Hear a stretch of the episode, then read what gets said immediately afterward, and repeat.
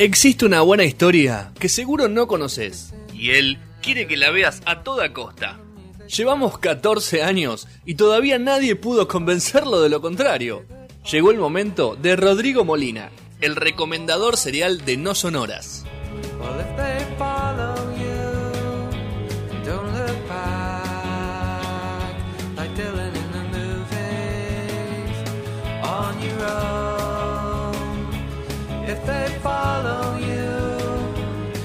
You, it's not your money that they're after, boy, it's you.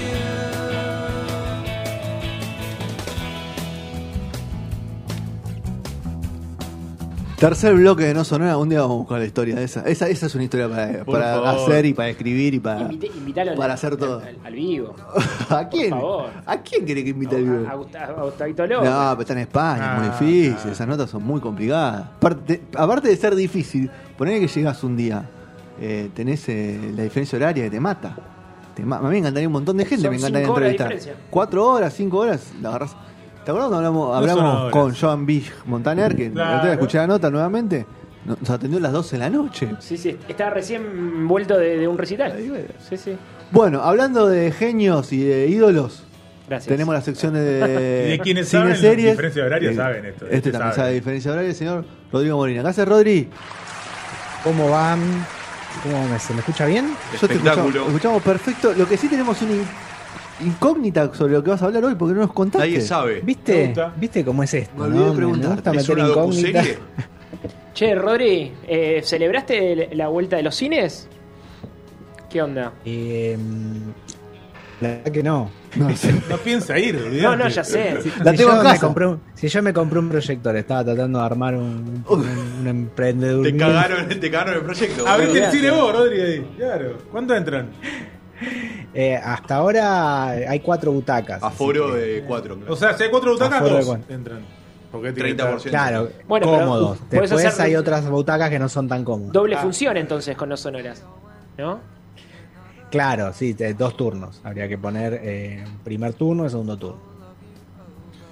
No, está, obviamente está buenísimo que, vuelva al cine, que, ya había sucedido en algunas provincias. Y bueno, ahora se habilitó para que ya a partir de marzo, la próxima semana, ya eh, en Gran Buenos Aires y en la ciudad abran los cines con distintos aforos, ¿no? Porque, por ejemplo, en provincia va a ser un 50% y en eh, Ciudad de Buenos Aires va a ser un 30%. Sí. Así que como, como los teatros. Así que bueno, veremos cómo, cómo resulta esto. Me parece que es lógico ya a esta altura y es de las pocas, eh, podríamos decir, eh, de los propios, propio- perdón, pocos eh, gremios que no estaban abiertos todavía, ¿no? O sea, si estaba el teatro, ¿por qué no estaba el cine, ¿no? En algunas jurisdicciones. Así que bueno, me parece lo más lógico y bueno, un poco de alivio para esa industria también. Muy bien. Bueno, ¿de qué vamos a hablar? Sácanos la incógnita, por favor. Vamos a, oh, seguimos con esto de los- del true crime, de las docuseries de, de Netflix sobre todo, que son Otro Mira, con una- tintita como vos, ¿eh? Me gusta. eh, che, Muy Rodri, creepy, Rodri. empecé, empecé y casi estoy, me falta un capítulo para lo del Hotel Cecil. Es muy creepy. Hotel Está muy asustado. El- lo No, veo con la luz ¿estás prendida. asustado? Lo veo con la luz prendida no, ahí. cero, cero, no, me, o sea, tiene sus no, no es, no es para nada, No es- no no es es de para miedo. nada aterrador. Pasa que pasan todas, ¿no? O sea, Te pasan todas, sí, hotel. Dale, hotel, dale. Dame, Pero- dame una positiva, hotel. Y, y pero Te, pone- pones un circo y te crecen los enanos. Claro, boludo. Después de la semana pasada que te spoilearon la serie, ¿la, la- la viste igual? ¿Cuál, boludo? La del Hotel Cecil. Te. Ah, ya me lo, es verdad, Rodri me había dicho qué es lo que pasaba al final. Claro. Sí, igual. Claro, claro. No, era, No tiene nada que ver con el desarrollo. Claro, el desarrollo está bueno. En el medio pasan cosas muy raras. ¿Lo dijo al aire o fuera de aire? Fuera de aire, me parece. Creo que Ajá. fue. Fuera de aire. Creo que ambas, ¿eh? un poco y No un hubo poco. gente puteando, Vino nada. acá muy descontrolado. como Pasa que es un caso, es un caso muy, Muy conocido. muy resonante, muy Claro. conocido, y digamos, se Titanic, sabía ¿no? ya al final. Claro, vos sabés Algo así, hunde, claro, es ¿qué como ver? Titanic, tal cual. Exactamente, hiciste una buena a- alegoría. Bueno, ¿qué vamos a hablar hoy? Seguimos con los True Crime, con las docuseries de Netflix. No te metas con los gatos. Que el otro día, eh, hasta se acuerdan que Increíble. Juan me había dicho si la había visto, con esto de la, de la relación un poco con el caso de Lisa Lam, de cómo los, eh, digamos, los investigadores de Internet eh, se ponen un poco al hombro de alguna forma la investigación, o, intentan por lo menos en el caso de Lisa Lam, como, como está viendo Gastón. Qué gente bueno, acá intensa, es todo... eh. ¿Cómo? Qué gente intensa esa. Uf, muy intensa. Y además por un... eh, Viste que eh, no queda muy claro si aportaron algo. ¿viste? No, Como un no. chabón. Me hiciste acordar, uno en, en el este del Hotel Cecil dice: eh, Debo haber pasado más de mil horas eh, analizando este crimen. Más de mil horas, boludo. Y no descubrieron nada. No- y no descubriste nada, solo que había un, un- algo raro en un video, boludo, nada más. Mil horas, pa. Ah, no tenés otra un cosa que hacer.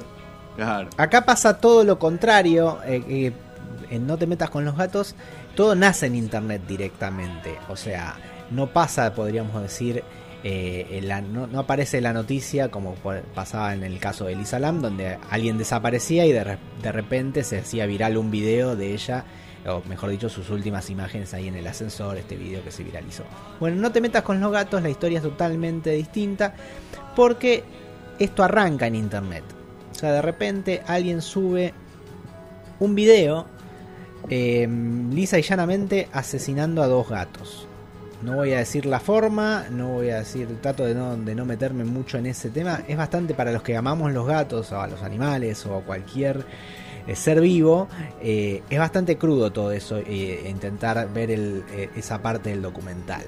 Eh, de hecho, me, cuesta, me, costó en ese. Si bien no es un, no es un documental repulsivo como he escuchado por ahí, tiene momentos que son fuertes. O sea, porque vos estás viendo Sí. a, a un animal a, ser, a punto de ser asesinado, a pesar de que no ves el acto, eh, te, te causa te causa algo. No sé a ustedes qué le pasaría. No, pero eso, te eso, causa. eso es para aclarar, Rodri. No, no se ve el momento, o sea, que lo mata. Se ve cuando ah, antes y prepara todo, prepara todo, pero no, para que no tengan miedo cuando se, cuando se enfrenten a. No, a- no, no se ve eso, obviamente, pero para mí es casi Es muy igual crudo. de duro. Es muy crudo, sí.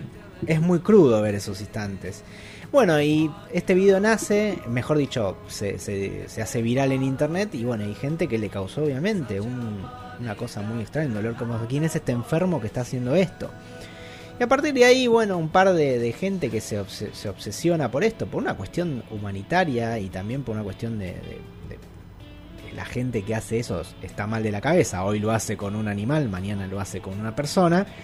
Bueno, empiezan a, a investigar y tratan de, de- de descubrir quién es este, esta persona a través de pequeños, de, pequeños detalles del video, un video en mala calidad, un video que dura pocos minutos. Y bueno, a veces una habitación, un lugar, o sea, a pesar de que no está, que esté todo blureado o que alguien se trate de esconder, dice mucho de eh, en qué ubicación geográfica está y bueno, y si uno es bastante, lo bastante observador y, lo bastante, digamos, eh, conocedor de las redes, puedes empezar a atar cabos.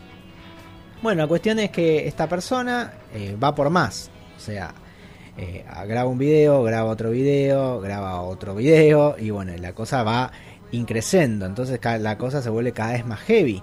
Y estos investigadores de internet eh, tienen la idea, mejor dicho, de empezar a alertar a las autoridades, digamos, crear una especie de foro de, de discusión en Facebook. Todo esto pasa en Facebook, es- estamos hablando hace varios años ya, donde Facebook era realmente una, una red social. Bueno, lo sigue siendo, pero me refiero que había un boom de los grupos, los grupos Sí, cerrados, los grupos eh, cerrados. grupos de discusión.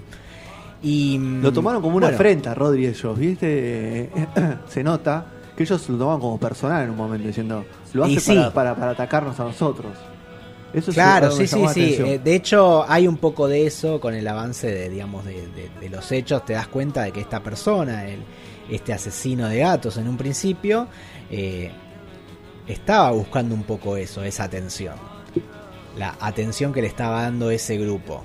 O sea, obviamente él en- desde las sombras, orquestando todo esto y bueno, haciendo estos llamados de atención que eran realmente muy brutales porque obviamente estaba asesinando de forma muy cruel a, estos animalitos, en este caso gatos. Bueno, y lo, que tiene interesante todo esto es como bien dicen, eh, como empieza este documental que dice que los gatos son una especie de, de podríamos decir, de animal sagrado del internet porque, eh, digamos, todos eh, conocen videos de gatitos o responden a los videos de gatitos, a todos les causa ternura a gatitos. Es como, viste, no te me, no, no jodas con esto, o sea, eh, y como que ahí fue, se tomó como algo muy personal de alguna forma, más allá que obviamente esta gente tiene una, una sensibilidad muy especial hacia los animales. Y bueno, fue muy interesante porque fue algo que duró mucho tiempo, la investigación, y obviamente este, este sociópata, psicópata, llamémoslo, bueno, no sé realmente cómo sería el, el, mote que le pondría un, un, psico- un psicólogo, un psiquiatra, eh, yo diría que simplemente es un asesino, un asesino serial, eh, em, va, va sumando, digamos, a esta seguidilla de, de- de asesinatos de animales hasta que un punto llega a asesinar a una persona. Y con la misma metodología, lo filma. Entonces hace, lo, lo mata, sube el video a internet y obviamente esto acrecienta todo el caso. Es muy interesante realmente cómo se desarrolla esta docuserie en estos tres capítulos, son apenas tres capítulos de cincuenta y pico de minutos, cómo la investigación va de, estos internautas va realmente siendo muy, muy importante en, lo que a lo que está haciendo la policía al punto de que em, realmente acá sí se cruzan estas dos líneas de investigación. Y de hecho bueno hay una especie de mea culpa en un momento de la policía porque no realmente ellos tenían toda la info y no no les dieron bola hasta que bueno la cosa pasó a mayores. Es muy, muy, muy interesante todo, también el perfil del asesino, eh, un tal Luca Magnota, que bueno, si lo googlean van a ver un montón de cosas horrendas al respecto, y cómo esta personalidad que tenía de busca de atención lo llevó a hacer estas cosas. Realmente muy, muy interesante eh, todo, toda esta historia, eh, cruda por momentos, yo amo los animales, soy vegetariano, eh, o sea, tengo una sensibilidad especial a esas cosas y ver esas últimas imágenes de estos pobres animalitos a mí realmente me causó un shock, me, me, me costó verlo por esos momentos. Si bien no es todo el documental, es eso, eh, en, eh, esos pequeños momentos como que te, te- pegan fuerte. Y de hecho también los protagonistas de esta historia, mejor dicho, estos internautas, estos de, detectives de la internet, amateurs, que de por sí son muy inteligentes, eh, también vos ves cómo ellos reaccionan a- a- ante los videos y es realmente es estremecedor porque ellos están viendo todo el video, no como uno que está viendo una parte porque eh, es lo que muestra el documental. Y Así los que me- detalles. me parece muy bueno. Los detalles que, que le hacen destrabar la, la investigación. Ah, impecable, impecable. O sea, es muy loco eso. Por eso decía que son muy inteligentes. Sí, sí, sí. porque sí, sí. no es una cuestión de, bueno, voy a ver qué, No, no, qué onda. no, No, no, eh, realmente. Hay datos geográficos y datos pilas. puntuales eh, de mobiliarios, esas cosas que ellos ven, que hace que les, se dan cuenta dónde, dónde pueden encontrar a la persona. Porque la persona, el asesino, es muy astuto este tipo, este asesino, no es un, no es un Sí, con, con una, con, con- con la particularidad que tiene este asesino es que de alguna forma le gusta el juego este de Intenten dejar adivinar ciertas dónde estoy. pistas. O sea, lo, lo podría haber hecho mejor, sin Obvio. duda. Todo lo que hizo y de la forma que lo hizo, lo hizo de alguna forma para cobrar notoriedad y para, por lo menos, no te digo ser descubierto y, a- y atrapado, pero por lo menos ser famoso. O sea, hay una cosa de, Un de ególatra. dejar su firma. Un ególatra tremendo. Sí, Uh, tremendo, tremendo. Como pocas veces visto. ¿eh? Sí, Mirá sí, que hay asesinos que. eh, yo que estoy acostumbrado a ver muchos eh, documentales sobre asesinos. Pensé que seriales, asesinar ibas a decir. No, no, todavía no, no se le dio todavía por eso. eh, es, una personalidad muy, muy loca esta, porque generalmente el asesino no quiere ser descubierto. Si bien deja su firma de alguna forma, este de alguna forma es como que le daba material a todos estos investigadores y, ataba cabos, o sea, les hacía atar cabos de alguna forma. Era como que él le gustaba esto, esto, todo esto, que le presten tanta atención y, y es como que parte, llega al punto de replantearse uno si realmente estos internautas, estos investigadores fueron de alguna forma el fuego que alimentó un poco la, mejor dicho, el combustible que alimentó el fuego de este asesino de Sí, alguna forma, sí, ¿no? Que como que no sabemos si lo hizo porque se dio cuenta que tenía un público, si, si fue por más porque eh, realmente todo esto de que lo estén tratando de descubrir, a él lo incentivó o les, les- les planteó un desafío y de alguna forma, bueno, también les dejaba pistas, ¿no? Así que está muy bueno, mírenlo, o sea, son, son tres horas de documental aproximadamente porque son solo tres capítulos y está bueno para ver cómo a veces eh, en, contraposición a lo que vimos con el, el Hotel Cecil y el caso de Elisa Lam, cómo realmente a veces eh, lo- los investigadores de, de amateurs de internet eh, se, se obsesionan con algo y realmente son de ayuda en una investigación. En el Elisa Lam no pasa nada, lo único que sirvió fue para que ellos se hagan famosos, eh, para ser youtubers, digamos, de alguna forma, ¿no? Encontraban la excusa de- de- para hablar en público. En este caso es tan terrible todo lo que sucede que al contrario, ellos investigaban todo y de forma secreta, o sea, en un grupo secreto no es que salían todas las semanas a hablar y decir, hola, sí, estamos, estos son los avances de nuestra investigación, no, no, era tan serio el asunto que eh, estaban eh, detrás de este asesino que era primero, antes que nada, estaba comprobado que era un asesino, que era un alien que estaba detrás de estos hechos. Todo lo contrario de Lisa Lam, que en ningún momento hubo pruebas de, otra cosa. Entonces, bueno, hay un poco de, ser del farandulismo este, de los que dicen ser investigadores de internet y simplemente son unos youtubers o, gente que busca deci- público y realmente los que a pesar de no ser profesionales se toman en serio una investigación y realmente la llevan a cabo y ayudan a las autoridades.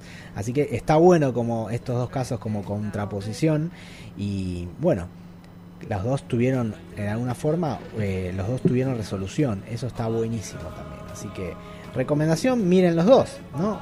Eh, Sí, no obvio. te metas con los gatos y después el del Hotel Cecil, eh, que no sé por qué no le pusieron lo de Lisa Lam, porque Mal. ¿A quién le importa el hotel, no? Tiene muchos personajes particulares, el de los gatos, mírenlos porque te encariñas Sí, con sí. algunos. Sí, Eh, sí, es muy... La verdad que lo- los, dos eh, investigadores principales Sí, son, dos genios. muy buena gente, se nota. Son solitarios. Eh, Pero, a ver, también te hace pensar mucho también, Rodri, el lado humano y social y personal, porque son, solita- son personas solitarias, si vos la ves Son también. personas muy solitarias y gracias a la investigación se unieron Sí, en algún punto. sí, ¿no? sí, como- Buscaron un grupo de pertenencia. Sí, sí, sí. Es, tiene un, un- a ver, tiene todo lo, lo trágico de un, de un asesino, pero tiene un final feliz de un grupo de, de gente que se conoció a través de eso, de, de esa búsqueda. Exactamente. O sea, todos esos lograron in- algo. Todos lograron esos algo investigadores porque- tenían un gato, ¿no? En su casa sí, me, me imagino No, que sí. no, no, No, no, no, no, no, no, no. no, no. Creo Ok. que no recuerdo, yo lo vi hace un tiempo, no No, recuerdo. no, no. Ok, Rodri, me Algunos tenían y otros no. O sea, los dos principales no se ve que tengan Ok. eh, eh, gatos. No, no los muestran. Y creo que la. No, ni, ni la chica ni, ni, el hombre tenían gatos. Creo que la chica tiene un perro, me parece. Pero bueno, eh, la verdad que muy interesante. Como todo, como todas estas docuseries de Netflix, impecables diría yo. Te pueden gustar más o menos.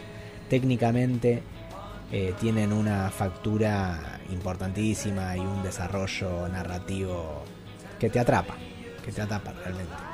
Así que lo súper recomendamos. Y bueno, después cuando termine Gastón de ver el de Lisa Lam, eh, que me, Le meto a podemos este. charlar y, y debatir al aire. Bien. Muy bien. Bueno, así ha pasado. No te metas con los gatos. Eh, y ya vas a saber por qué decide no se meta con los gatos. Bueno, Te lo doy cuenta al principio. No, no, no, pero te lo cuento al principio porque. Porque Claro. cuenta. Pero bueno. Bueno, Rodri, estamos a la Señoras y señores, Pórtese estamos bien. al habla y bueno, sigan con este gran programa.